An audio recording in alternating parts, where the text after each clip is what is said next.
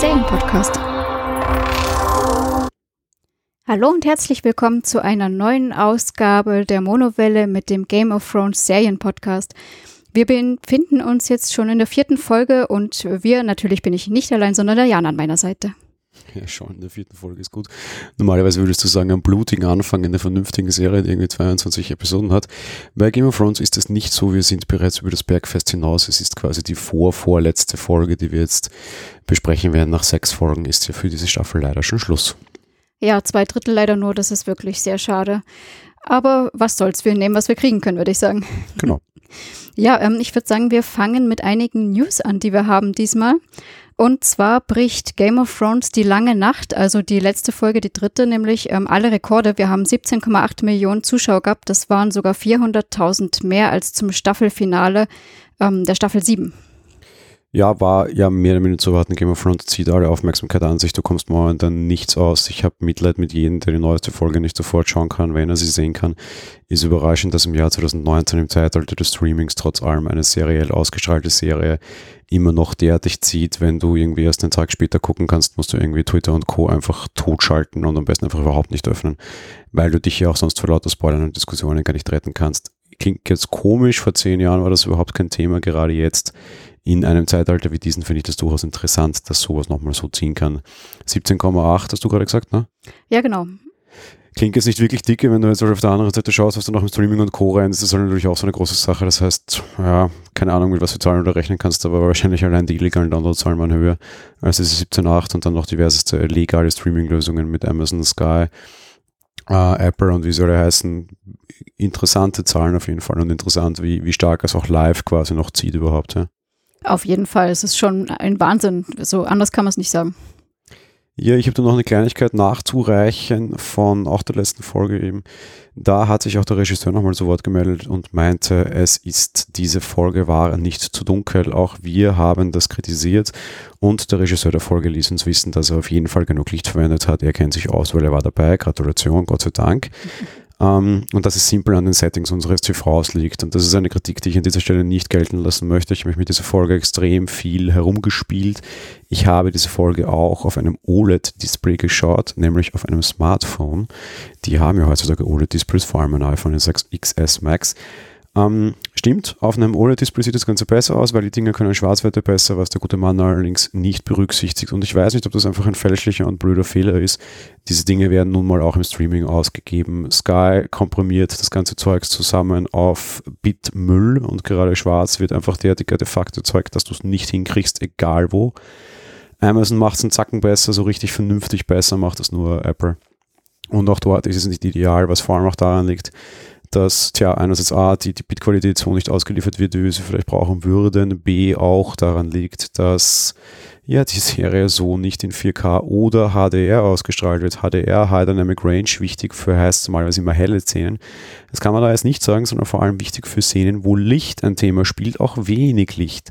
Wäre das Ding in 4K HDR in vernünftige Bildqualität gekommen, wäre diese Folge sicherlich gut gewesen. Diese Chance werden wir wahrscheinlich erst im Sommer kriegen, wenn das Ding irgendwie auf Blu-ray kommt ähm, über HBO Kabel ausgestrahlt, auch nett, das sind 17,6 Millionen. Lieber Regisseur, du musst deine, deine, deine Inhalte auch machen für all die anderen Leute im Streaming da draußen. Damit hast du versagt und im Endeffekt habt ihr drei, vier Monate Arbeit, das wurde über drei Monate nachts gedreht, ja einfach wirklich viel umsonst gemacht, weil wir es nicht gesehen haben und den Leuten jetzt sagen, eure Fernseher sind Mist eingestellt. Ja, ist leider auch schade, ja, weil die Leute kalibrieren ihre Fernseher nicht. Übrigens, meiner ist kalibriert und das sah trotzdem Mist aus, weil ich es über Amazon gesehen habe und die halt einfach Bitrot liefern und ihr euch mit denen auch nicht zusammengesetzt habt und ihnen gesagt habt, Leute, diese Folge ist genau so zu konvertieren und so auszustrahlen. Also von daher zu sagen, tja, wir waren es nicht, you're holding it wrong, ähm, für alle Apple-Fans.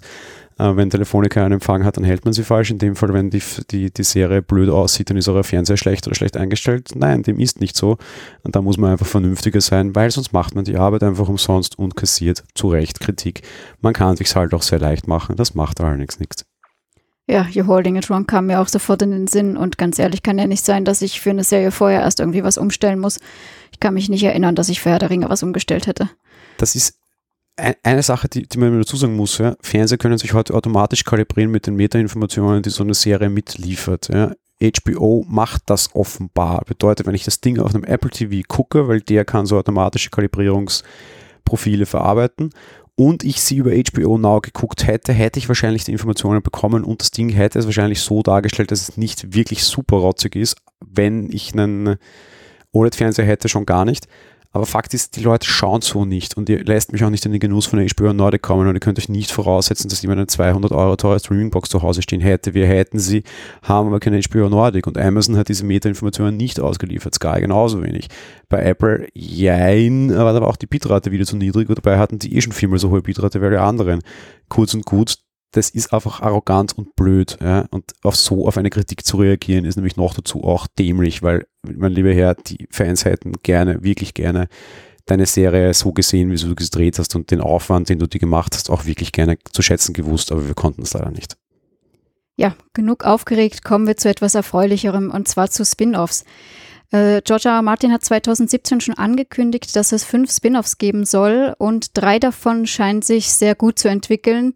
So hat HBO dazu jeweils eine Pilotfolge schon bestellt, also dementsprechend können wir uns offensichtlich freuen.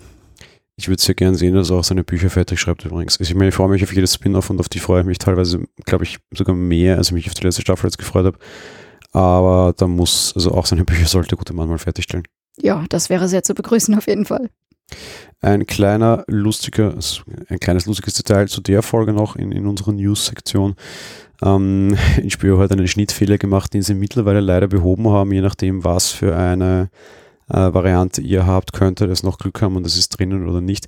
Wir werden das äh, nachher die Folge genau besprechen und da gibt es eine Szene, wo sie in Winterfell im, im Thronsaal sitzen und speisen und Daenerys auch eine interessante Ernennung macht und in dieser Szene steht vor Daenerys ein Kaffeebecher.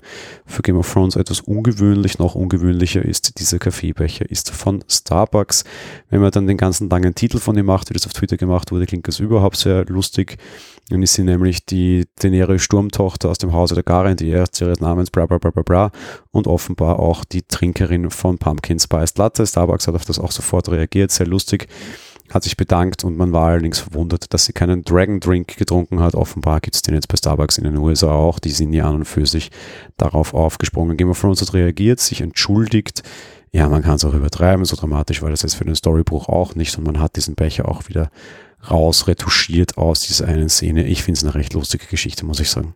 Ist doch super, wenn Starbucks so lange Tradition hat. ja, offenbar.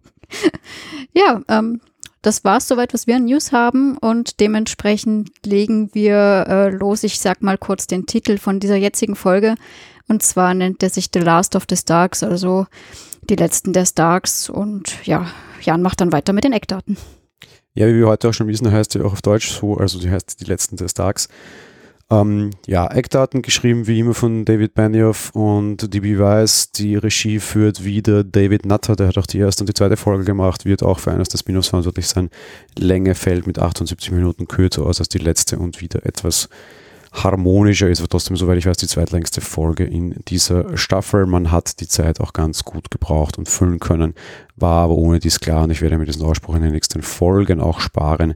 Schließlich und endlich nähert man sich dem Ende zu und wir wollen, glaube ich, alle möglichst viele Auflösungen sehen für sehr viele Charaktere, die noch leben. Man hatte die Chance verabsäumt, in der letzten Folge gewisse Stories zu beenden, beziehungsweise Charaktere zu beenden.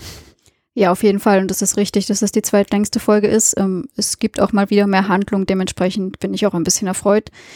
Und ja, wenn wir schon beim Thema Handlung sind, lege ich auch gleich los. Es gibt diesmal wieder zwei Handlungsorte und weil die dadurch, dass es trotz allem nur zwei sind, natürlich sehr lang ausfallen, bei dieser Länge auch werden wir uns da ein bisschen abwechseln. Nicht so schlimm wie letztes Mal, aber doch das ein bisschen aufteilen, damit ihr nicht so ewig lange Monologe habt.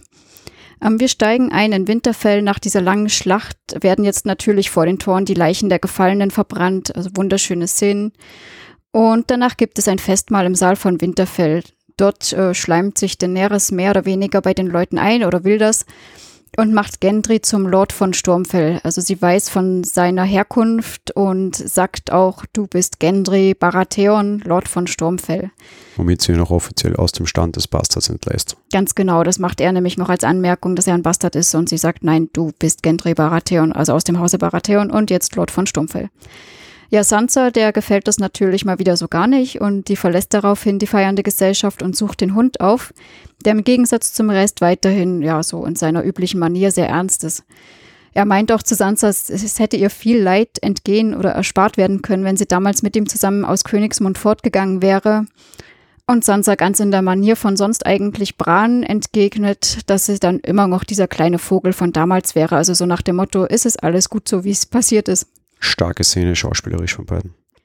Also ich fand es eher nervig, aber das sei mal dahingestellt, weil ich habe das Gefühl gehabt, jetzt macht die auch noch einen auf Bran.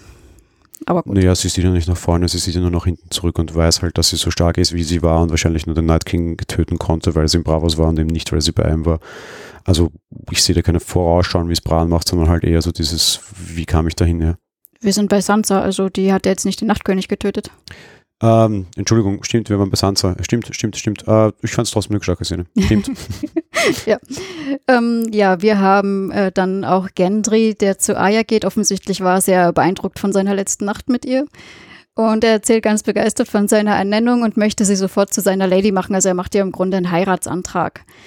Aya küsst ihn, lehnt dann jedoch ab. Sie sagt auch noch ganz charmant, dass äh, jede Frau sich glücklich schätzen könnte, seine Lady zu sein, aber sie sei noch nie eine Lady gewesen. Und dementsprechend äh, muss sie es halt ablehnen.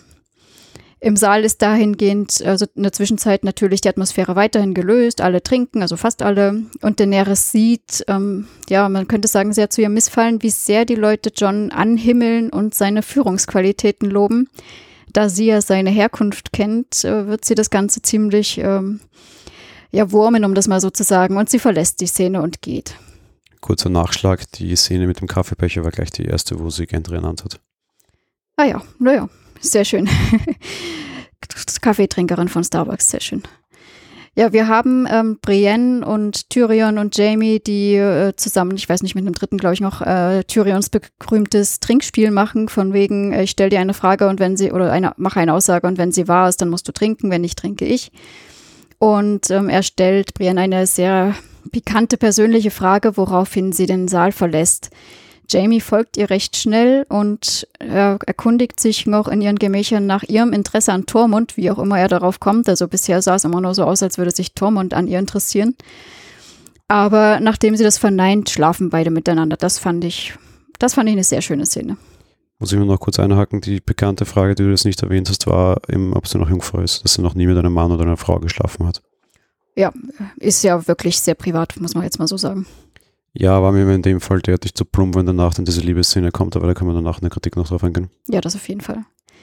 Ähm, wir sehen eine Weile später, dass auch ähm, John und Daenerys abseits zusammenkommen, in ja, irgendeinem der Gemächer von Winterfell halt. Und Danny gesteht John, wie sehr sie ihn liebt. Also sie spricht vorher auch Jorah an, der sie eben sehr geliebt hat und dass sie das aber nie erwidern konnte und ähm, dass sie dafür John über alles liebt.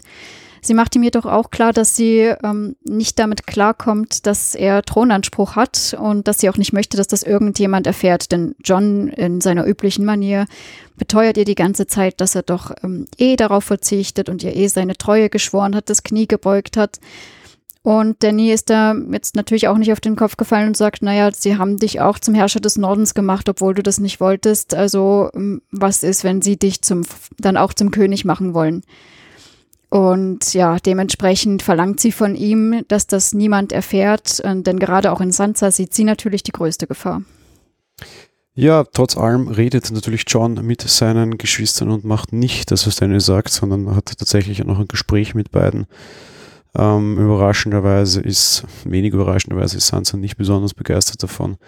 Arya ist äh, überraschend cool damit, mehr oder minder, sage ich jetzt mal, und sieht eigentlich auch in Dennis Entscheidungen eher die richtigen bisher und findet das, sagen wir mal, soweit in Ordnung. Ja, am nächsten Morgen dann geht die Planung zur großen Eroberung des Eisernen Throns aus weiter. Natürlich geht es jetzt darum, nachdem man den Night King überlebt hat, sofort Richtung Königsmund zu stolpern. Zu stolpern ist jetzt gar nicht so falsch oder so despektierlich, weil Fakt ist, dass irgendwie die Hälfte der Männer tot ist, alles ziemlich angeschlagen ist und die Sache nicht so gut steht. Trotz allem gibt es mehr oder minder neue Verbündete, schließen sich jetzt auch andere Lords an und wir erfahren offscreen, dass Asher in der Zwischenzeit die Eiseninseln zurückerobert hat. Äh, ja, zudem merkt irgendwie Tyrion an, dass sich dann natürlich sowieso alle hinter Danny vereinigen werden und dass das sowieso alles ganz toll ist und dass man ja sofort los kann, so wie Danny das auch möchte.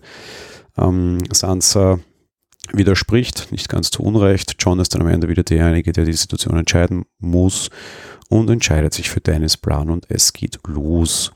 Die Starks selbst treffen sich am Herzbaum wieder. Sansa redet dort auf John ein, dass er Danny ihm nicht vertrauen soll. Selbst Arya zweifelt dann ein bisschen das Ganze an, wobei sie eben auch einen Teil ihrer Entscheidungen relativ gut heißt. Im Endeffekt fragt sie eher ihre Motive als, als ihre Entscheidungen selbst. Äh, Sansa ist meiner Meinung nach immer recht stark darin, sie generell runterzumachen.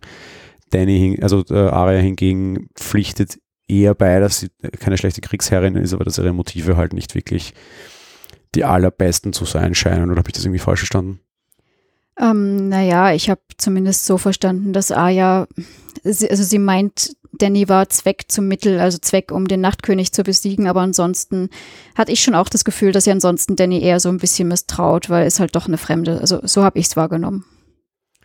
Ja, er hadert, das, das, was ich vorhin schon leicht angesprochen habe, er hadert leicht herum, ob er jetzt von seiner wahren Herkunft erzählen soll. Bran hilft ihm dann ein bisschen auf die Sprünge und hilft ihm aus und erzählt halt davon. Jo, that's it. Wir sehen dann plötzlich Braun in Winterfell auftauchen und Jamie, äh, er bedroht dann dort quasi Jamie, das ist sein Auftrag, macht ihm allerdings jedoch klar, dass ja, also diese typische Thüringen-Geschichte, die wir da schon hatten, die hier leider sehr schlecht ausgespielt war, man könnte ihm mehr versprechen und mehr bezahlen als Cersei, wenn er seinen Auftrag nicht ausführt und ja, Bronn zieht ab und verspricht, dass er quasi wiederkommt, sobald es einen Sieger in dieser Geschichte gibt, führt also den Auftrag der Königin nicht aus.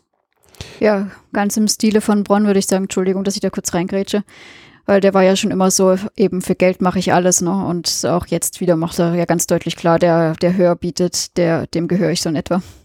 Ja, das ist ja was, was Syrien von Hause schon etabliert hat, im Sinne von, wie egal was die anderen zahlen, ich zahle das Dreifache. Mir war sehr klar, dass wir das so jetzt sehen werden. Ich fand es schlecht gemacht, wie wir es gesehen haben, aber das ist dann eher Teil der Kritik nachher. Ja, ich muss gestehen, ich habe gar nicht mehr an den Ausspruch gedacht, aber der ist natürlich sehr schön aufgegriffen. Ja, ähm, wir haben Aya dann wieder, die ausreitet und dabei, also ob sie ausreitet oder gerade irgendwie Mac möchte, erfährt man natürlich nicht weiter, aber sie entdeckt dabei den Hund zufälligerweise der Winterfell gerade Richtung Königsmund verlässt. Sie schließt sich ihm spontan an und äh, beide sind der Meinung, sie haben noch was in Königsmund zu erledigen. Und als der Hund sagt, er hat aber nicht vor, zurückzukommen, sagt sie, ja, ich auch nicht. Und er fragt dann halt noch, ob sie ihn wieder zum Sterben zurücklässt, wenn er verwundet wird. Daraufhin antwortet Aya mit einem ziemlich verschmitzten Wahrscheinlich. Wer auch noch ähm, Winterfell verlässt, ist Tormund. Der sagt halt zu John, dass er und die Wildlinge im echten Norden besser aufgehoben sind. Und sagt John auch noch, dass er auch den echten Norden in sich hat. Äh, ja, John geht darauf natürlich nicht großartig ein, bittet allerdings Tom und den Geist, also den Schattenwolf mitzunehmen, da der natürlich dort im Norden besser aufgehoben sei. Daraufhin verabschiedet John selber sich natürlich auch von Sam und Goldie. Goldie ist ja im Grunde auch ein Wildling, dementsprechend gehen sie auch weg. Und er bemerkt dabei, dass sie schwanger ist ja, Goldie sagt noch zu ihm, ja, dass es ein, also wenn es ein Junge wird, wollen sie das Kind John nennen und John wünscht ihr daraufhin ein Mädchen. Ich muss jetzt ganz kurz einhaken. Du bist jetzt in irgendwie einer Minute über extrem wichtige Dinge dieser Serie gegangen.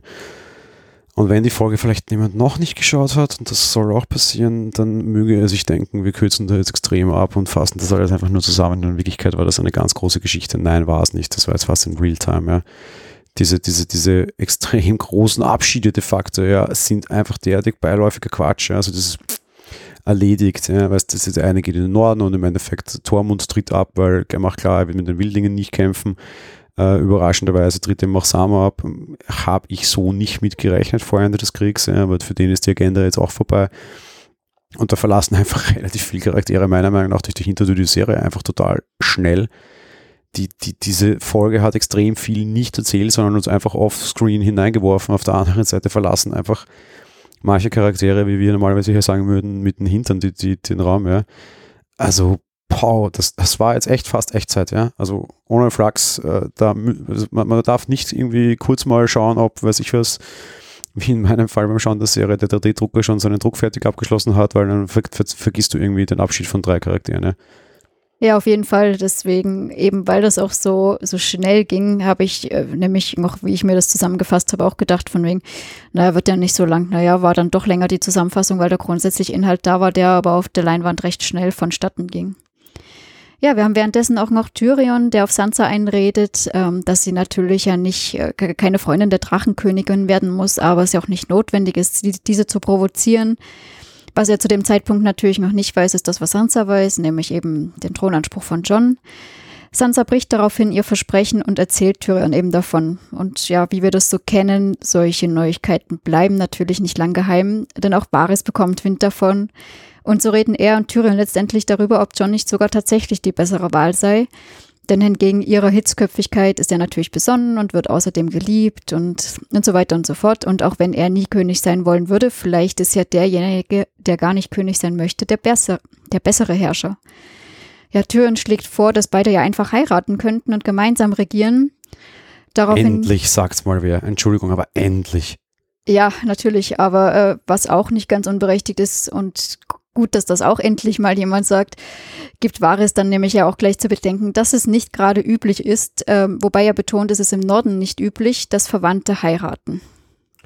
Ja, und Tyrion ist aber wieder relativ unrelaxed, also relativ relaxed. Man könnte jetzt sagen, er ist ein Lannister, die haben auch Erfahrung mit ihm Zucht. Auf der anderen Seite hält er aber auch ganz klar fest, Targaryens haben das auch von daher, so what. Also im Endeffekt wissen wir jetzt, es ist nicht ganz geduldet, aber ja, der große, große Vorteil ist, da greift es für mich ist nämlich, man müsste das jetzt auch nicht Gott und der Welt auf die Nase binden. Ja? Dann ist er halt wurscht wer, wird halt legitimiert durch die Heirat, er will eh nicht der Chef sein, weißt du, geschenkt. Ja? Also man könnte das schon noch für das Volk, das sich das Maul zerreißen könnte, durchaus so lösen, dass alle die Klappe halten. Ja? Ja, das habe ich mir auch gedacht. Dann müssten halt die, die jetzt da so viele Plappermäulchen sind, halt wirklich mal eben ihren Mund halten. Nur, ähm, ja, das würde Sansa wieder nicht gefallen. Die redet wahrscheinlich dann einfach weiter. Ja, ähm, wir wechseln, haben jetzt doch recht viel in Winterfell gehabt und gehen dann quasi über zu Königsmund. Ja, auf dem Weg nach Königsmund, Danny ist ja dorthin unterwegs mit ihrer mit ihrer kleinen Haufen Schiffe. Flotte wäre jetzt höchst übertrieben. Äh, Danny fliegt mit ihrem Drachen durch die Lüfte und der zweite Drache ist auch dabei. Und ähm, plötzlich durchtrennt ein großer Pfeil die Luft und schlägt in einem der Drachen ein. Kurz danach ein zweiter Pfeil, der Drache rauscht ins Meer und ist tot? Fragezeichen. Auch das wieder eine dieser Geschichten. Wir wissen es nicht, es wird uns nicht genau erklärt. Wir haben ja schon Verletzte gesehen, die durch einen See schwimmen und dann am Ende der nächsten Folge wieder da sind. Das waren nur Menschen. Äh, bei den Drachen reicht es offenbar.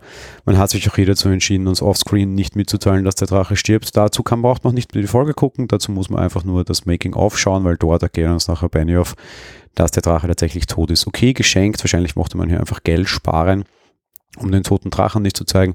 Zugegeben, der zweite Pfeil hat ihm ziemlich stark den Hals zerfetzt und er hat geblutet wie nichts Gutes.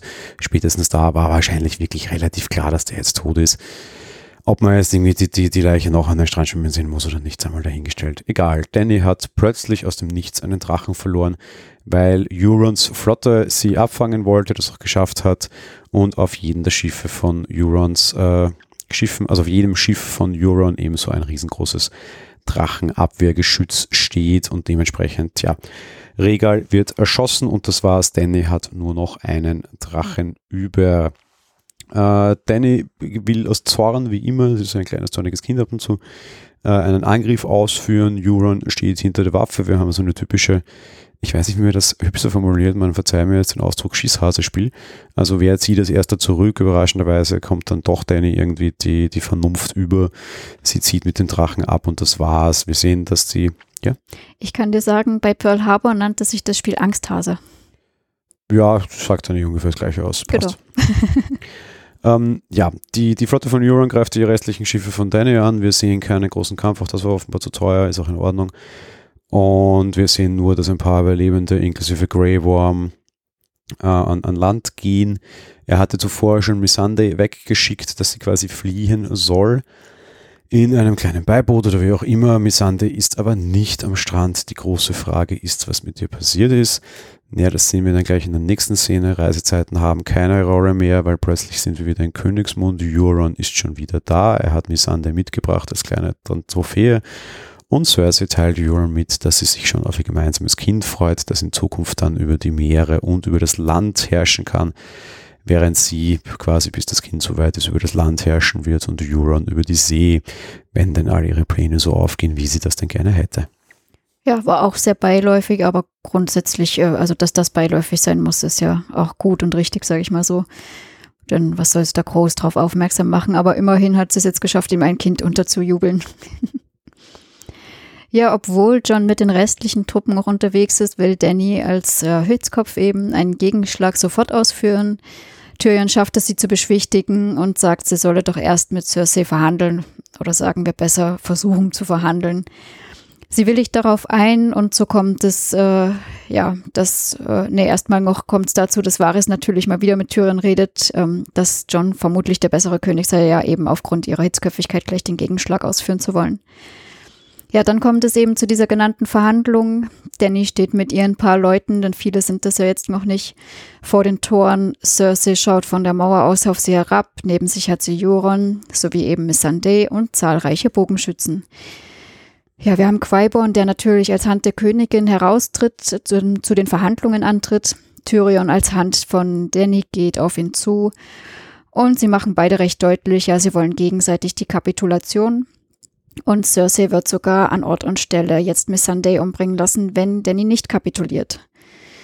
Ähm, ja, Tyrion möchte natürlich verhandeln, aber Caraborn sagt recht deutlich, naja, ich bin nur das Sprachrohr der Königin, ähm, ich kann nur verlauten, was sie möchte, ich habe keinen Spielraum. Und so wendet sich Tyrion selbst an Cersei, geht auf die Mauer zu, bekommt natürlich erstmal lauter Bogenschützen, die auf ihn anlegen. Gnädigerweise lässt Cersei nicht schießen und ja, er redet auf sie ein, dass sie doch an ihre, er appelliert mehr oder minder an ihre Menschlichkeit, dass er es doch erlebt hat, Schließlich hat sie all ihre Kinder immer geliebt und sagt dabei auch, dass er doch, dass sie doch an ihr jetziges Kind denken soll und dass es ja schließlich, dass sie ein Leben weiterführen könnte mit, mit ihrem Kind, wenn sie sich ergibt und äh, dass zwar ihre Regentschaft dabei, vorbei ist, aber ihr Leben ja nicht vorbei sein muss. Ja, Cersei, wie wir sie kennen, ziemlich kalter Blick, reagiert nicht, geht auf Missandei zu und gestattet ihr letzte Worte. Ja, und mit einem Drakaris von Miss Sunday wird der Kopf von der Dame abgeschlagen. Von dem Mount, ne? Ja, vom Berg genommen. Zuerst sah es nämlich so aus, als würde Cersei es selbst tun, was ich eine interessante Geschichte gefunden hätte. Dazu kam es allerdings nicht. Stimmt, sie fasst Miss Sunday so am Arm, wo ich schon dachte, sie schubst sie runter. Dann haben wir kurzfristig gedacht, Miss Sunday springt selber.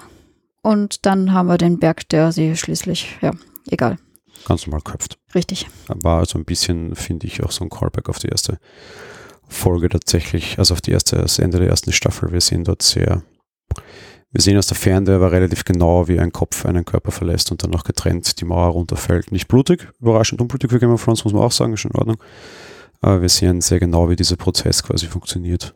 Ja, im Endeffekt wird dann nochmal ähm, der, der Hauptaugenmerk ähm, auf Tyrion gelegt, also der Fokus auf Tyrion und im Hintergrund sehen wir dann den Körper und den Kopf recht getrennt, aber Gott sei Dank unscharf. Also fand ich sehr stilvoll gelöst, sagen wir es mal so. Ja, bin ich dabei. Ja, und das war's jetzt auch für die Folge.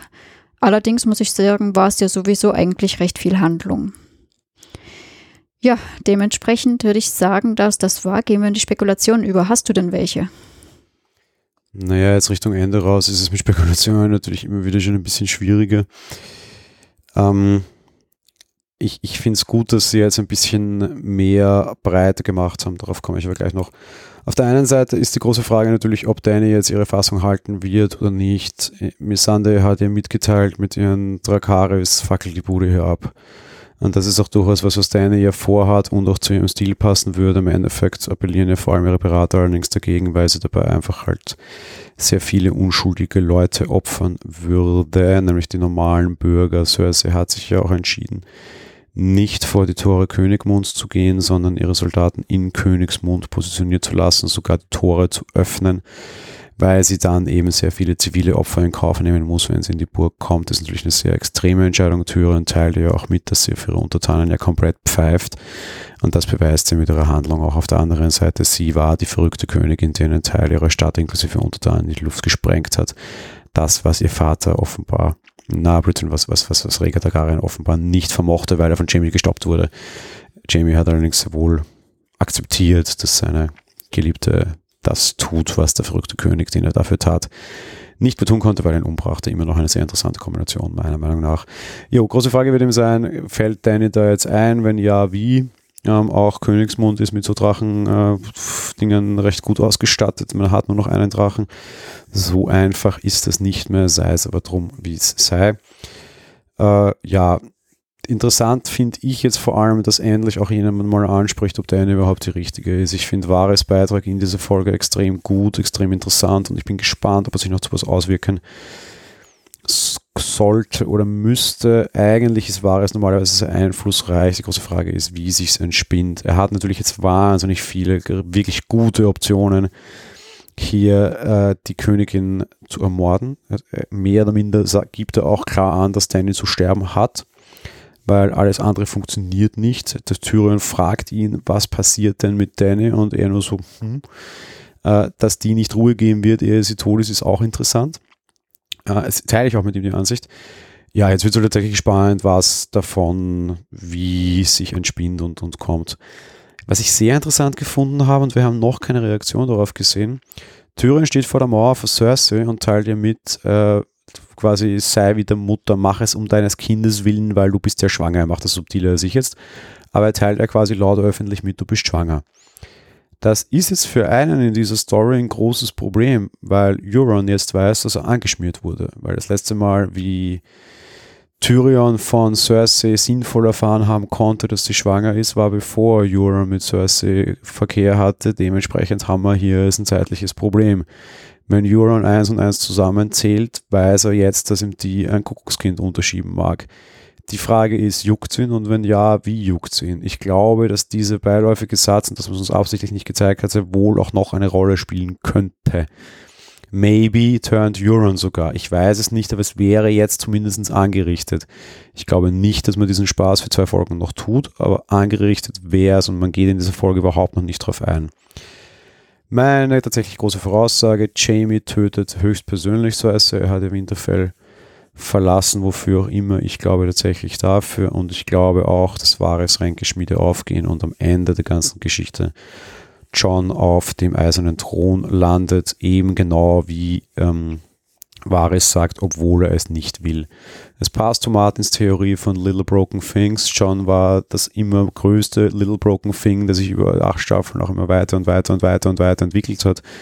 Vom kleinen Chef der Nachwache bis hin zum Chef von Winterfell, bis hin vielleicht zum Chef von Westeros, ist natürlich ein ziemlich cooler Aufstieg und immer weiter, immer weiter, immer weiter.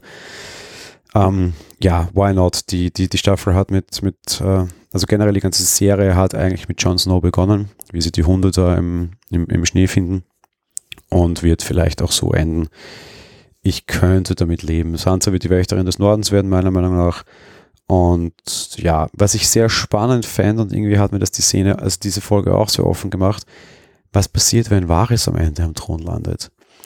Weil der sagt diese ganze Zeit so, die, die es nicht wollen. Auf der anderen Seite erzählt Varys uns acht Staffeln lang, dass er einfach nur das Beste für das Reich tut und dass ihm alles andere komplett wurscht ist, wahrscheinlich, weil er keine, wie er es halt auch immer betitelt, äh, ja, keine männlichen Geschlechtsteile hat. Um männliche Geschlechtsteile ging es in dieser Handlung auch. Er noch meinte, man braucht die wahrscheinlich dann doch.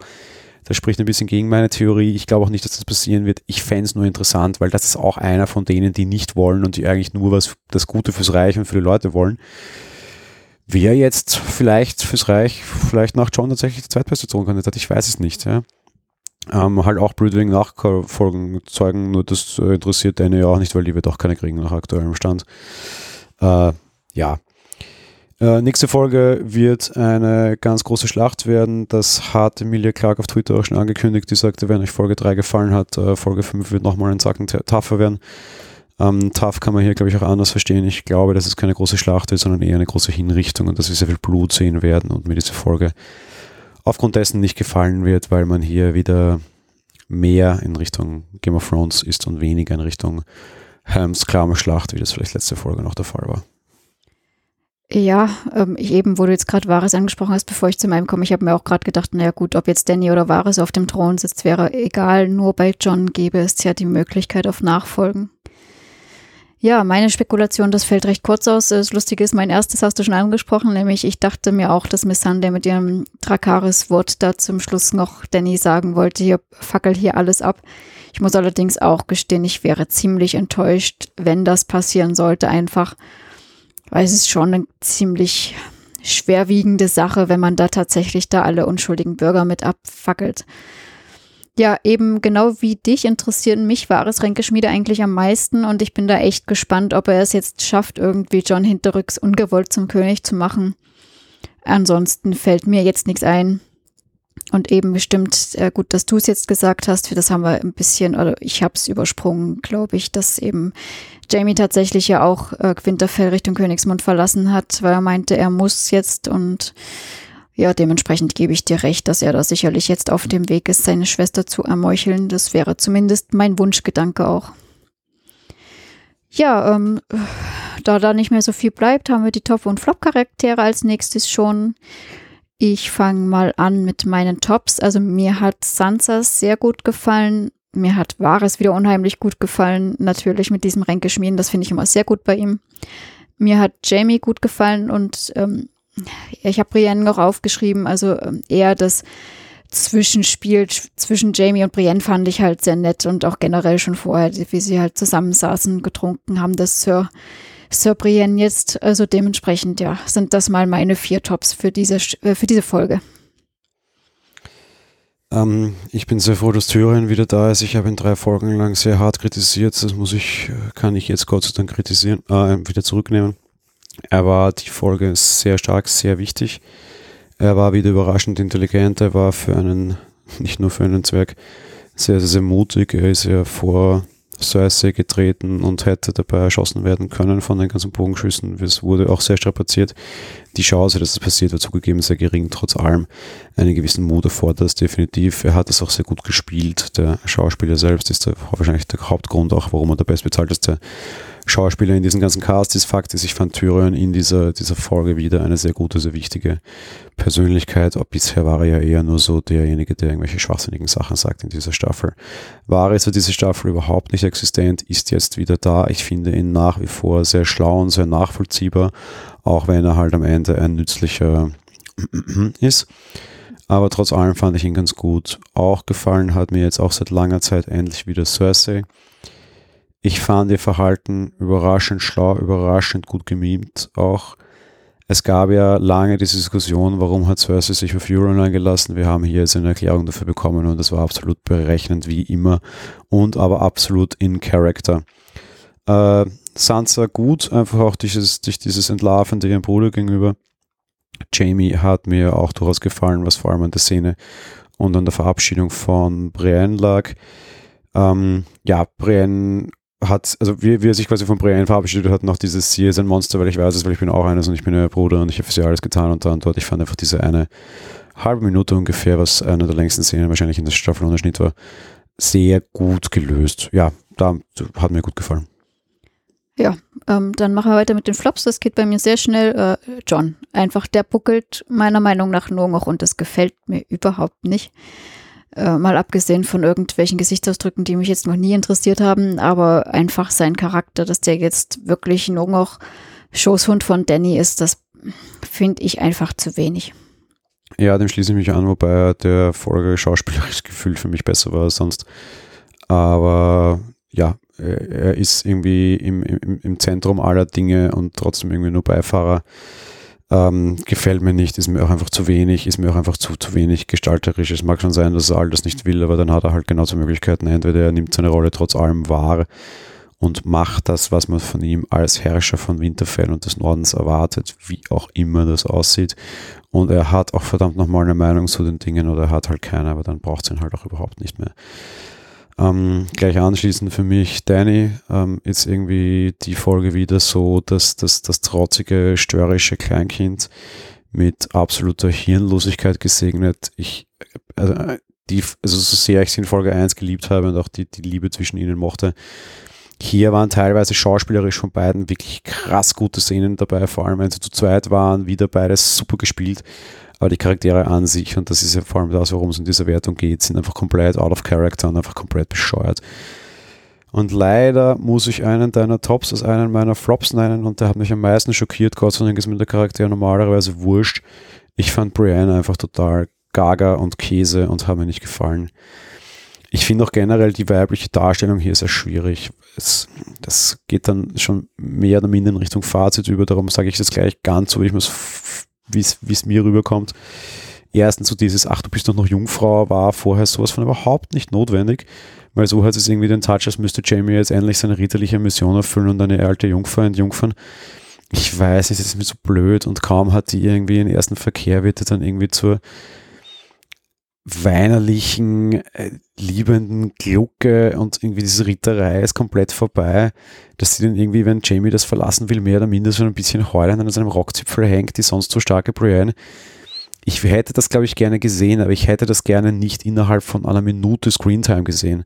Die hat sich so von, diese, dieser Charakter ist für mich in dieser Folge so derartig zerfallen, ja. Und ist auch derartig frauenfeindlich dargestellt plötzlich, meiner Meinung nach. Ich finde das, ich fand das komplett gaga mehr Kritik an den, an den, an den Schreibern, weil ich glaube, also sie hat das eigentlich gut gespielt und ich glaube, dass das, was sie uns zeigt, im Drehbuch stand, dann war halt das Drehbuch kacke, aber wie immer, wir reden über die Charaktere und was mit dem Charakter in dieser Folge passiert ist, gefällt mir überhaupt nicht. Ja, stimmt grundsätzlich natürlich, dass sie da gleich so ihre Stärke verliert, ist ein bisschen strittig. Ich fand, für mich hat halt trotzdem die Liebesszene da ein bisschen überwogen und das fand ich einfach, ich fand es einfach schön, dass sie meiner Meinung nach endlich zusammengefunden haben. Ja, wenn wir bei Meinung sind, äh, ja, äh, machen wir auch gleich Meinung und Fazit. Und ähm, ja, ich bin da ehrlich gesagt recht schnell durch. Ich bin froh, dass wir wieder mehr Handlung haben. Äh, trotzdem war ich eher ein bisschen enttäuscht. Ähm, ja, du hast es auch schon gesagt, eben wir haben manches, das ist so vollgepackt und dann haben wir wieder Sachen vorher gehabt, die lang sind und ähm, es ist ein bisschen schwierig. Außerdem kann ich Dannys Handlung so teilweise gar nicht nachvollziehen. Das betrifft da eben auch diese, ähm, diesen Flug auf die Schiffe. Was ich da allerdings auch nicht nachvollziehen kann, ist, wie können die die Drachen sehen und auf die Drachen schießen, aber Danny sieht das nicht von da oben. Das geht nicht, also sorry total bescheuert, dass da plötzlich was ums Eck kommt und sie kann es nicht sehen, dass so, dass der Drache noch ein zweites Mal in die Brust getroffen wird und dann, also der ist meiner Meinung nach endgültig tot, dafür hätte ich kein äh, Making-of sehen müssen oder sonstiges. Äh, dritter, dritter Pfeil durch den Hals und der stürzt ins Meer, da kannst du doch nicht sehen, wie der irgendwo angespült wird. Ich meine, so ein Drache ist schwer, der, der liegt auf dem Grund und verwest dort.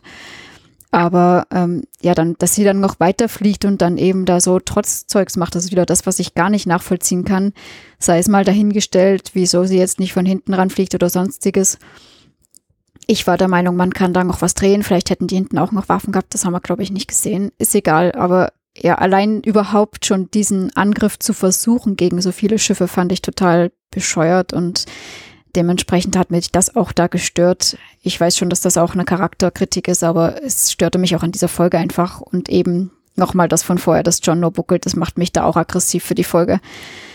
Äh, ja, was noch dazu kommt, Drakaris. Ich habe es echt genug gehört. Und äh, ja, wieso das jetzt ein letztes Wort ist, ist es auch ein bisschen komisch, auch wenn es die geheime Botschaft vielleicht an Danny sein soll. Das fände ich echt nicht gut. Vor allen Dingen nicht von einer, die als Sklavin ist und weiß, dass da irgendwie das ganze Volk ist, weil das hat sie auch gehört.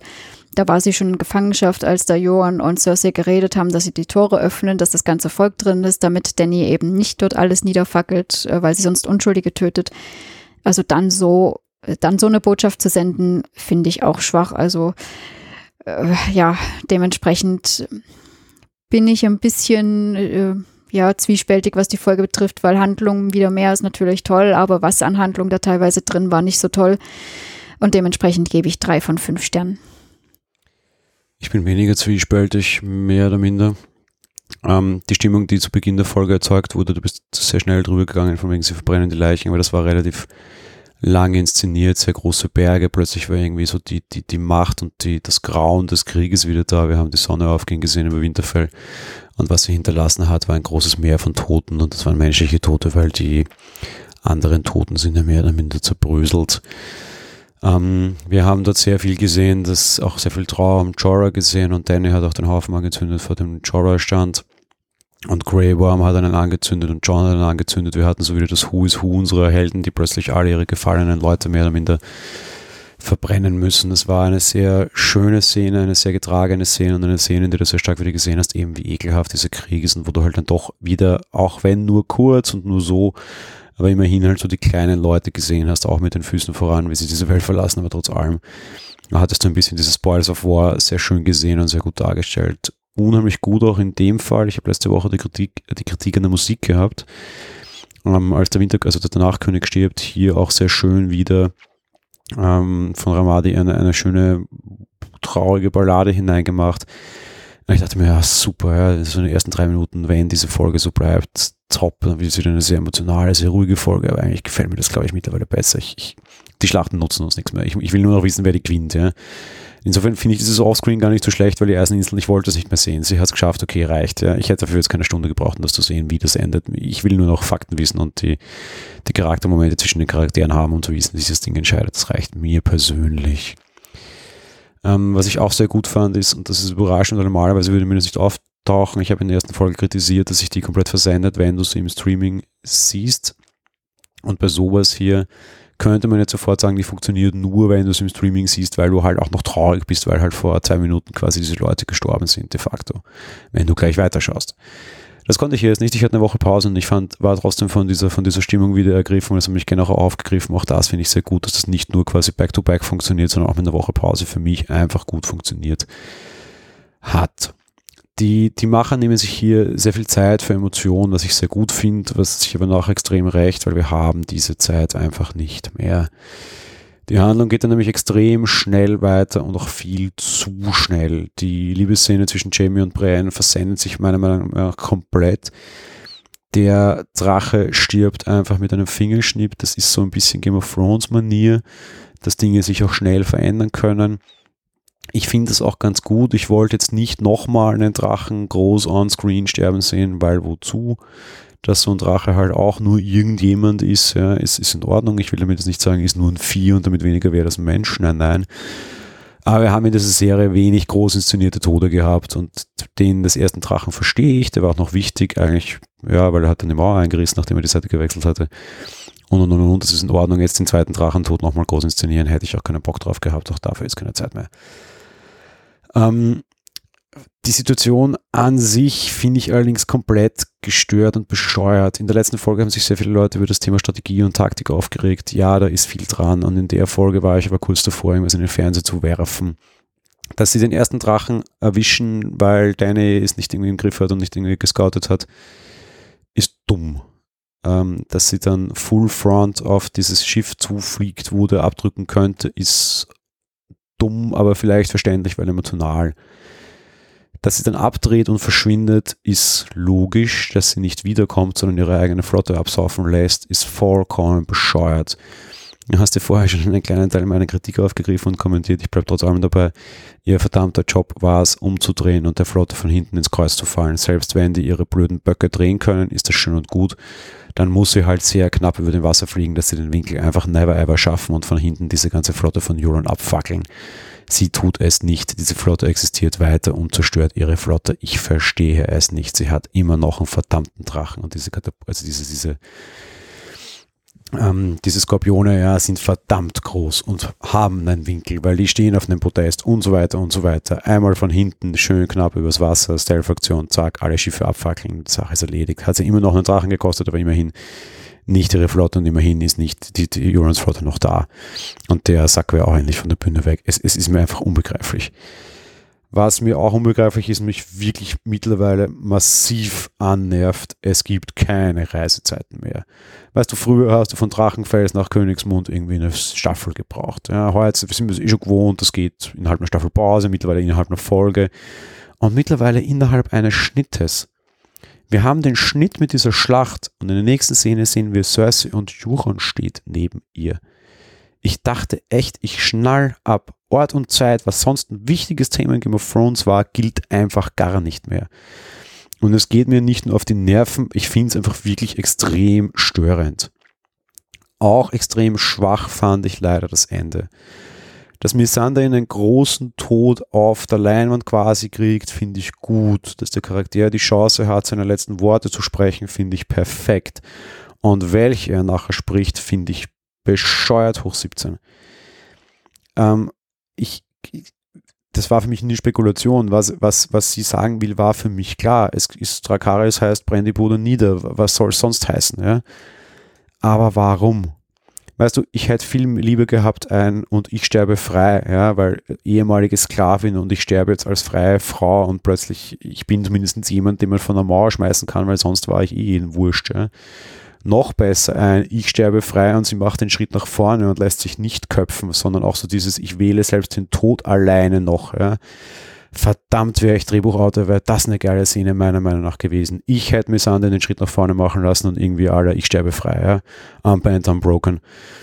Aber dann sowas, es, nee das, das, das, hilft mir auch nicht, irgendwie Emotionen aufzubauen. Hätte die gesagt, ich sterbe frei, Schritt nach vorne, zack, tot, ohne, am besten gar nicht mehr zeigen, wie die aufschlägt, sondern Schwarzblende und nur irgendwie das Geräusch noch, wo die am Boden aufschlägt und ohne Musik den, den, den, den Abspann zeigen. Ich hätte wahrscheinlich keult wie ein Schlosshund. Ja.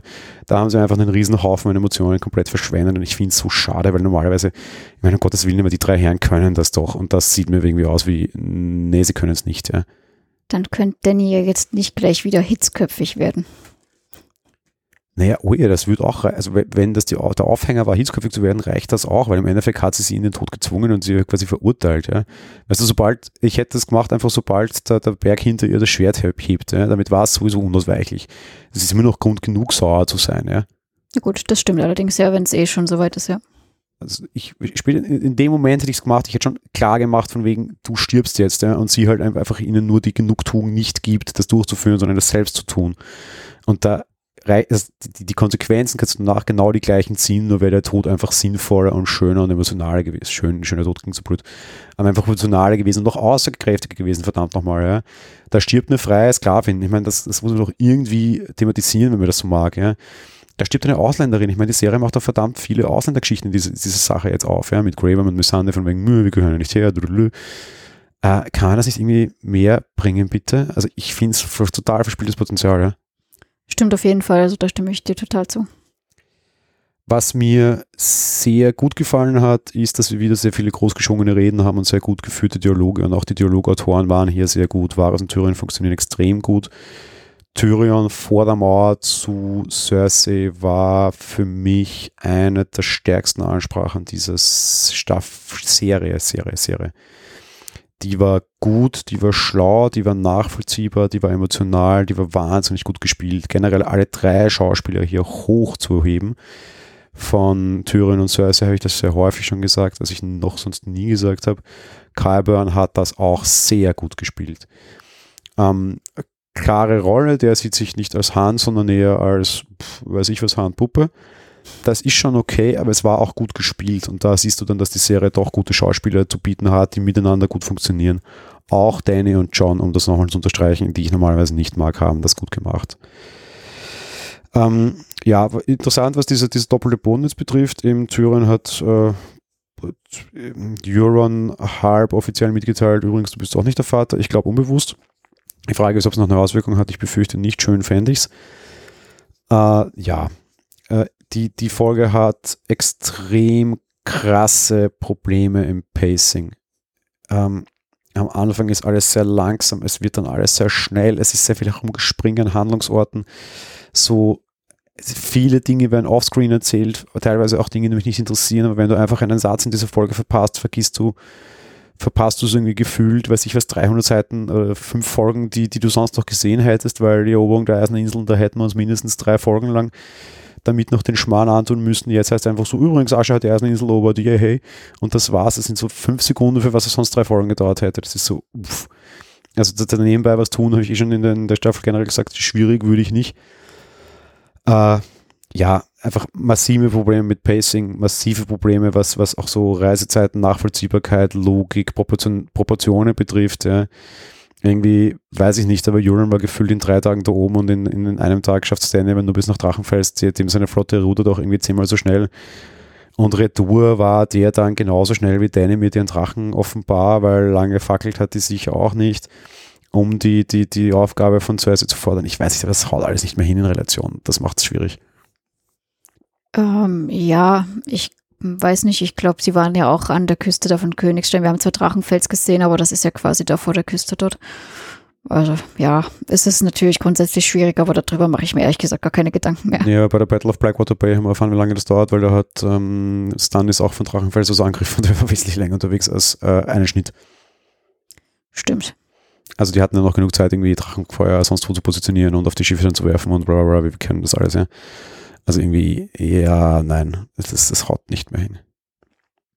Na gut. Da haben es halt die Handlung generell einfach in die Länge gezogen, um alles unterzubringen.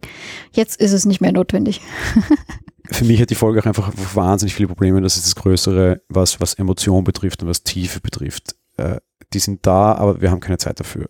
Es ist jetzt so ein bisschen die Folge, die ich würde fast sagen, du dir gewünscht hast und deine Wünsche wurden erhört und sie waren leider schlecht. Weil in den ruhigen emotionalen Folgen sagst du jedes Mal so quasi mit so, nee, kann da nicht was passieren. Wir hatten jetzt so eine gemischte, da ist was passiert, Actionfolge und emotionale Folge und was passiert, der Emotionen und das, das Getragene geht einfach komplett flöten. Ich hätte sehr gerne auf diesen Schlachtschmarrn verzichtet, weil ich glaube, dass der Rest dann nicht untergegangen wäre.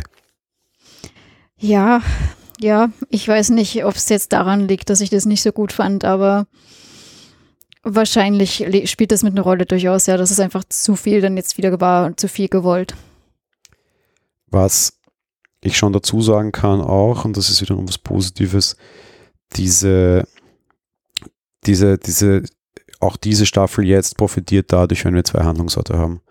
Winterfell Only nervt mich. Winterfell Königsmund im Wechsel. Ich habe jetzt gerade schnelle Schnitte bestritten. Man hätte auch nur zwei machen können oder einen oder was auch immer. Ja. Aber grundsätzlich quasi wieder A und B und beide Seiten auf, auf der Seite des Seilzugs quasi zu haben, ist schon gut du darfst halt nicht zu schnell machen und das ist meine Kritik daran, dass auch diese Wechsel zu schnell einfach gehen und zu krass waren. Einfach, ja, ich fand es auch technisch, was das betrifft, nicht, nicht gut gelöst. Ja, es war im Endeffekt dann wirklich so viel, dann wurde Person A ist plötzlich dort, Person B plötzlich da. Ja, eben ein bisschen konzentrierter wäre schon gut. Ja, bleibt am Ende auch nur 3 von 5 Sternen zu geben. Ich fand sie ähnlich schlecht aus auf anderen Perspektiven heraus. Also die erste Folge dieser Staffel habe ich genauso bewertet. Ähm, ja, war leider keine gute Folge und was mich in der vor allem besonders stört, die erste habe ich schlecht bewertet, weil nicht viel passiert ist. Diese muss ich leider bewerten, weil verdammt viel passiert und weil dafür keine Zeit ist und irgendwie habe ich das Gefühl, ich muss diese Folge noch fünfmal schauen, um das zu begreifen und bin dann sehr gespannt, wie lange es dauert. Das klingt jetzt vielleicht sehr getragen und dramatisch, bis die Inhalte dieser Folge auch in meinem Hirn und in meinem Herz ankommen. Das klingt jetzt ganz schlimm, ja. Aber ich meine das tatsächlich ehrlich. Ja. Also dieses, okay, ja, ähm, ich mochte den, jetzt, ich weiß nicht mal den Namen, ich bin so super schlecht mit Namen, den roten Wildling da. Tormund. Ich mochte Tormund total gerne und wahrscheinlich ist er jetzt einfach weg. Ja. Vielleicht verlässt er auch nur kurz die Bühne, um nachher in einer großen, grandiosen Geschichte wiederzukommen. Dann hat es funktioniert, mir diesen, diesen Seitenhieb zu geben und dann haben sie mich erwischt. Ich fürchte aber, dass der tatsächlich abgetreten ist, genauso wie Sam. Ja. Vielleicht sehen wir ihn irgendwie am Ende im Supercut dann nochmal in der letzten, in der Krönungsszene von John, ja, maybe. Aber ich glaube, so grundsätzlich die Geschichte von Tormund und von Sam ist vorbei. Und dass das jetzt einfach so gelöst wird, um man nicht die Chance nutzt, vielleicht den einen oder anderen einfach in Folge 3 abzusäbeln. Ich, es nervt mich tierisch. Ja. Deswegen sage ich, ich, ich bin gespannt, wie lange es dauert, bis das in meinem Kopf überhaupt ankommt, was, wie viel in dieser Folge passiert ist, was ich nicht gesehen habe und dem einfach keine Zeit gegeben wurde. Wir verabschieden Tormund und Sam innerhalb von 15 Sekunden sofort aufeinander. Ja. Und Jorah kriegt ein Ende von fünf Minuten in ungefähr. Äh, ich, ich, nein, es ist, ich kann jetzt ewig weitermachen, sorry, ich kürze es ab. Ich bin einfach wirklich unzufrieden, es tut mir wirklich leid. Es, ich bin so komplett zerrissen und ich finde das alles irgendwie gaga und war und ich, nein, ich, ich bin ja wirklich unzufrieden. Ja, hilft nichts. Ja, ähm, ich habe gerade mal kurz durchgeschaut, das ist eh schon das dritte Mal jetzt, dass ich nur drei Punkte gebe. Nur der ersten Folge habe ich vier Punkte gegeben. Ähm, ja, dementsprechend sagt das schon viel aus, wie ich die Staffel bisher insgesamt finde und dabei sind zwei Drittel jetzt vorbei. Ich mag kurz noch eine Kleinigkeit mit dir besprechen. Wir haben noch ein bisschen Zeit, auch wenn wir schon dann doch fast auf einer Stunde sind, was vor allem an meinem langen grauen liegt. Aber ich habe eine Theorie mit dir off-screen, also off-Podcast-Mic besprochen am Wochenende bereits. Ähm, wenn immer über Taktik und Strategie so geredet wird, und das wäre jetzt immer so, dass die, dass die Schlacht um Winterfell strategisch schon bescheuert war. Und ich habe dir gesagt, ich weiß es nicht. Ich meine, ich verdiene Strategie irgendwie so ein bisschen mein Geld in dem echten Leben da draußen, also äh, komplett eigentlich. äh, ich finde die ganze Entscheidung, Winterfell überhaupt zu halten, komplett bescheuert. Und ich finde das super blöd und super absurd. Ähm, was, was meine Variante gewesen wäre, die ich dir vorschlug, von der du nicht so begeistert warst, ich wäre mit Sack und Pack aus Winterfell ausgezogen und nach Königsmund runtergezogen, um Cersei zu zwingen, etwas zu tun und ich glaube, es hätte funktioniert. Jetzt kann man natürlich sagen, naja, die lässt die nicht rein und lässt die alle vor den Toren abfackeln quasi oder halt einfach verhungern oder so what kann man natürlich sagen, auf, auf der anderen Seite ist natürlich das Problem, Cersei beruft sich darauf, dass sie quasi in Winterfell jetzt sich Lebenden und Toten gegenseitig dezimieren und quasi wenn Feind und Feind sich gegenseitig in die Fresse hauen, dann kann ich ja da sitzen und das echt cool finden. Aus Cerseis Sicht super logisch, super schlau. Wenn ich den Krieg im wahrsten Sinne des Wortes vor eure Haustür bringe und sage, okay, wir dezimieren die Toten nicht weg, weit entfernt, sondern vor deiner Haustür. Und übrigens, wenn wir nicht mehr stehen, steht der Rest. Ähm, und du hast jetzt echt die Wahl, legst du auf uns an und tötest uns und opferst quasi Menschen für Menschen, während eigentlich die größere Bedrohung kommt. Oder aber wäre es vielleicht nicht doch schlauer, Mensch und Mensch hält zusammen gegen eine Bedrohung, die wir vielleicht nicht gebacken kriegen hier. Da musst du schon sehr verrückt sein. Wahrscheinlich wäre sie es, aber du könntest zumindest verdammt gute Argumente bringen, warum man jetzt zusammen eine Sache machen sollte und sie wahnsinnig aus dem Konzept locken. Einfach in die Nähe ihrer, ihrer Bude quasi ziehen und sagen, so, wir metzeln dir jetzt nicht die Toten nieder. Zwei Möglichkeiten, Lebende gegen Tote oder du bist echt so bescheuert machst Leben gegen Lebende und opferst auch deine Soldaten und hast Verluste und dezimierst dich immer weiter. Sie hat Söldner, es kann ja alles wurscht sein aber faktisch schön ist das nicht. Und dann hast du wahrscheinlich auch die große Chance eines Bürgerwiderstands innerhalb deiner eigenen Burg. Ich hätte, ich hätte Winterfell nicht gehalten. Wie gut, dass wir noch ein bisschen Zeit haben, denn das hat äh, off, offscreen schon länger gedauert, das zu diskutieren. Nein, ich bin der Meinung eben, dass äh, Cersei jetzt nicht unbedingt gleich auf die Lebenden angelegt hätte, weil die hätten ja nach wie vor die Untoten da im Nacken gehabt. Die hat halt einfach zugeschaut und dementsprechend musst du dich da nicht verbünden, sondern du schaust halt zu, wie die vor den Toren A verhungern, B schon total kraftlos sind und C einfach äh, dezimiert werden. Eben ganz genau das. Dafür musst du nicht auf sie anlegen. Nein, musst du nicht, aber wenn die quasi direkt vor meiner Burg stehen, dann entweder A, weißt du, das ist so dieses, ich stehe hier als Zielscheibe und jemand schießt mit einer Atombombe auf mich, dann ist natürlich die Zielscheibe kaputt, aber das dahinter halt auch. Ähm, und du hast nicht mehr die Chance, eine groß geplante strategische Schlacht zu machen, weil die im Weg stehen. Weil die können jetzt auch schwer dann rausgehen aus Königsmund und dort ihre Gräben ziehen und ihre Drachenglas spannen oder sonst irgendwas, weil da stehen jetzt plötzlich andere. Also die stehen im Weg, also ich kann aus zwei Möglichkeiten, entweder die gemeinsam oder nicht. Auf der anderen Seite, wenn Johns Leute sich alle in eine schöne lange Schlange vor Königsmund aufstellen und dann dieser super große Drache kommt und da einmal drüber walzt, walzt er auch komplett die ganze Burgmauer ein. Die hätten einen Eisdrachen vor ihrer eigenen Mauer gehabt. Der macht Mauern kaputt. Der hat die große Mauer im Norden kaputt gemacht, komplett. Der ist jetzt nicht mehr da, schon ziemlich praktisch. Den anderen Drachen hat sie einen aus dem Spiel genommen, auch ziemlich praktisch. Plötzlich drei Drachen vor der eigenen Burg haben, ist ziemlich wesentlich schlimmer als äh, tja, äh, einen jetzt nur noch. Du hättest dir ziemlich viel Schmarrn einbrocken können und sie in eine ziemlich blöde Situation. Dass sie noch die Oberhand hat, so oder so, aber sie hätte ihre Stärkeposition massiv geschwächt wenn sie nicht kooperiert. Du gehst von Sachen aus, die sie weiß, die sie nicht wusste und nicht wissen konnte. Sie wusste nichts von dem Eisdrachen. Dementsprechend wäre taktisch das, was ich der Meinung bin, immer noch das, was ich glaube, dass sie einfach getan hätte. Ja, man muss ja auch nicht gleich sofort direkt vor die Mauer in Schussreichweite ziehen, sondern kann ja irgendeine Burg in der Nähe mal als Zwischenlager nehmen. Also man muss jetzt nicht ganz so schlimm machen, aber ich hätte die Toten nach Süden ziehen lassen und sie nicht im Norden für sie erledigt, so wie sie das gerne gehabt hätte. Ja, mag schon sein, aber wie gesagt, sie wusste so oder so, dass die Toten kommen, auch in der Burg in der Nähe, das wahrscheinlich dann Drachenstein gewesen wäre. Auch da hätte ich sie jetzt nicht angegriffen, sondern gewartet, bis die Toten drüber walzen. Ja, ich hätte einfach generell die Flucht nach vorne gemacht und hätte ähm, mit der Winterfell-Armee und Dennis noch voller Armee Königsmund angegriffen. Hm, das schaffst du so völlig ausgezehrt von ähm, Wanderung und so hungrig? Das ist kein Problem. Und die sind da, wie wir das gesehen. das stimmt allerdings, ja. Und irgendwie Hunger scheint die auch nie zu haben oder irgendwie Probleme mit der Versorgung. Naja, die werden zwar ausnahmsweise in dieser Folge mal angesprochen, aber wurscht. Aber Fakt ist, du musst halt einfach außerhalb der, der, der logischen Dinge handeln, auf jeden Fall auch. Ja. Und taktisch hätte es da wesentlich mehr Finesse gegeben, wozu diese bescheuerte Burg da oben im Norden, wo eh nichts ist außer Eis und Schnee halten. Es ist einfach, es macht keinen Sinn. Immerhin bin ich da hinter Mauern, wenn die kommen und nicht stehe nicht vor einer, vor einer anderen und äh, bin schutzlos. Ich bleibe bei der Meinung. Dragonstone, Harnhall, ähm, auch interessante Burgen, die vielleicht anders zu verteidigen wären und äh, wir wissen auch noch nicht, wie diese Walker im, im, im Süden reagieren auf äh, Temperaturen. War es dort noch warm? Da hat es auch schon geschneit, als Jamie da weggegangen ist. Ja, aber es reicht, dass irgendwie relativ kurzheimlich dastehen können. Also sie war jetzt nicht stark bekleidet und Schnee lag da keiner. Oh, doch, die hat jetzt auch schon immer eher recht starke ja. Umhänge da an. Aber es ist nicht Winter, also Meter Hochschnee, den man dann in einem schönen Schneesturm aufhebeln kann. Also Witterung war menschenfreundlicher und Walker unfreundlicher. Ja gut, andererseits, die hätten den Schnee einfach mitgebracht. Ja, natürlich, wir haben ja gesehen, dass der Night King eine Schneekanone auf Abruf hat. Eben. Ja, ich weiß nicht. Ich, also bei diesen ganzen Taktikdiskussionen ist einfach mein, mein, mein Punkt. Ich, ich finde die Taktik war von Haus aus einfach schon bescheuert. Genauso wie bescheuert die war, dass sie sehr viele kleine Schlachten schlagen.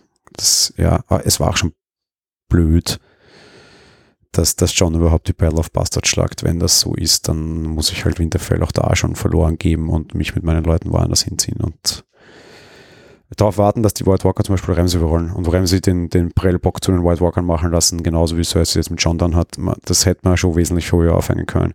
Na gut, das, hätte, das ist ja jetzt dann viel weiter hergeholt. Dann wäre John quasi mit den Wildlingen von der Mauer aus gar nicht nach Winterfell gegangen, sondern gleich weiter nach Süden sozusagen.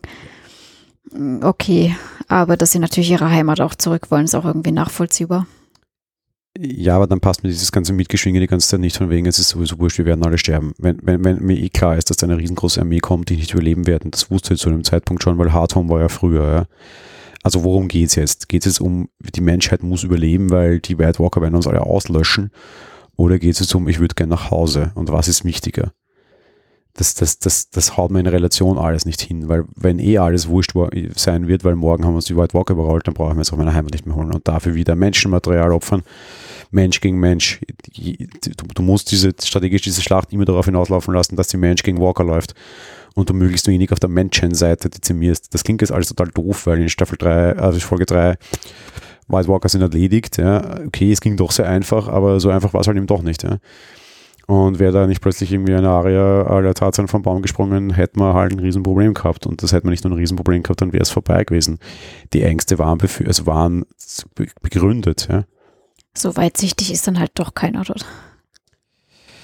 Äh, ja, schade. Ich, ich sage ja gerade auch, es ist mir wurscht, aber diese, diese Emotion, Emotionen, die man uns hier transportieren mag, funktionieren dann für mich einfach Nüsse. Ja? Wenn der herkommt und sagt, ja, wir werden alle sterben, aber ich hole mir nochmal zu Hause zurück. Das Nein, dieses, es ist alles egal, wir werden alle sterben, hat er ja damals schon transportiert. Also entweder es ist so wichtig, dann muss er so denken, oder es ist eh wurscht, dann nimmt das halt auf die leichte Schulter. Das ist auch in Ordnung, dann funktioniert es wenigstens. Es war aber nicht so, es war immer sehr dramatisiert mit Winter is coming, ja. Ja, ich glaube halt bei, ich weiß jetzt ehrlich gesagt gar nicht, welche Schlacht du da meintest, aber ich glaube, da war es halt noch nicht ganz so groß halt, dass sie jetzt gedacht hätten, dass sie es nicht von dort aus irgendwie schaffen können. Entschuldigung, und das lasse ich jetzt nicht gelten, weil diese Staffel bereitet uns seit Jahren darauf vor. Winter is coming. Das war das Motto von Staffeln. Das Schlimmste, was dir passieren kann, ist der Winter, der die Wild Walker bringt. Und dann ist es ihnen so wurscht, dass sie ihre eigenen kleinen Familienfädchen noch austragen und irgendwelche Burgen zurückerobern. So dieses, dieses Gaga-Handeln, nee, das ist, kaufe ich nicht ja, wie gesagt, ich bin schon der Meinung, dass das so weit in Ordnung geht und man da jetzt nicht großartig äh, jahrelang strategisch vorausdenken muss. Ja, es wäre das Ende der letzten Staffel gewesen oder der vorletzten meinetwegen. Ja, ähm, ändert nichts an meiner Meinung. Ja, ne. ja ähm, wir sind eigentlich somit dann durch. Äh, wie gesagt, zwei Drittel sind vorbei leider. Ich bin sehr gespannt, wenn jetzt schon angeteasert wird, dass die fünfte so ganz spektakulär wird. Äh, wobei ich glaube, ich sollte lieber nicht so gespannt sein. Bisher hat mich das alles eher enttäuscht, wenn ich gespannt drauf war. Also sagen wir es mal so. Ich hoffe, es wird zumindest noch solide zu Ende geführt. Und ja, ich hoffe allerdings, euch hat das alles bisher gefallen. Ich, äh, ich meine, die meisten, ähm, ich glaube, ich war auch ziemlich alleine damit, dass ich die lange Nacht nicht so gut fand. Aber ja, das ist ja alles Geschmackssache. Dementsprechend, ja, hoffe ich, ihr habt viel Spaß auf jeden Fall auch noch mit der Staffel. Ist ja nicht so, dass ich keinen Spaß habe. Ich bin ja trotzdem immer noch traurig, wenn es aufhört. Vielleicht ist genau auch das, das das Problem, dass es aufhört und dementsprechend das jetzt alles so ein bisschen dumm zu Ende erzählt wird. Und ja, hoffe, dass ihr wieder mit dabei seid nächste Woche mit uns und ja, ihr könnt ja auch gerne was dazu sagen, was Winterfell betrifft. Hätte man das jetzt wirklich schon vorher aufgeben sollen, zum Beispiel, wäre das besser gewesen aus eurer Sicht? Und ja, wie euch das natürlich gefallen hat, die Folge da, ja, könnt ihr uns jeder gern, jederzeit gerne schreiben, würde ich sagen. Genau, kommentiert uns, kommentiert, äh, meldet euch bei uns. Es muss jetzt auch kein Kommentar auf irgendwie diesen Podcast an. Ihr könnt euch einfach auf Social Media bei uns melden, at finariel und at liritiel. Äh, kann man auf der Monowelle-Seite in unseren Shownotes finden, wie man uns erreichen kann. teilt uns eure Meinung mit. Zum anderen, ich muss das in diesem Format auch einmal sagen, wir freuen uns sehr über Bewertungen auf iTunes. Ihr könnt auch gerne reinschreiben, die Deutsche ist in Ordnung und der Österreicher hat einen Knall. Oder andersrum. äh, ja, das kannst du sagen jetzt genau. Ähm, das heißt, wir freuen uns über Interaktionen, wir freuen uns auch sehr über Bewertungen mit diesem Podcast diesmal vorbei, mit Game of Thrones generell in 14 Tagen dann schon sehr schade. Wir werden aber schauen, inwiefern wir uns nachher noch darum kümmern und können uns, ja, und auf das kann ich tatsächlich sagen, ich freue mich selten in meinem Leben auf etwas, das klingt jetzt doof, ich bin ein sehr ernster und nüchterner Mensch. Ich freue mich aber auch schon wahnsinnig auf Spin-offs, weil eins muss man ihnen schauen lassen. Sie zeigen sehr stark und auch noch wesentlich mehr wie früher. Sie können es verdammt nochmal, wenn sie die Zeit und wenn sie die Geldmittel haben. Ich hoffe, sie haben beides. Aktuell geht es ihnen bei Game of Thrones offenbar leider aus. Schade. Ja, es bleibt wirklich sehr zu hoffen, dass das bei den Spin-offs dann vorhanden ist. Vor allen Dingen Zeit ist ja normalerweise dann für Serien ja doch, wobei es ist ja auch eine Serie, vergiss es. Ähm, ja, normalerweise sollte man sich ja Zeit nehmen können, sagen wir es mal so. Da ist dann zumindest kein vorgegebenes Ende im Normalfall da. Ja, dementsprechend, ähm, wir freuen uns auf euch, äh, auch eben über Bewertungen, wie schon gesagt. Und ansonsten hören wir uns einfach nächste Woche wieder. Genau, bis nächste Woche. Schöne Woche bei euch. Bis dahin. Ciao. Tschüss.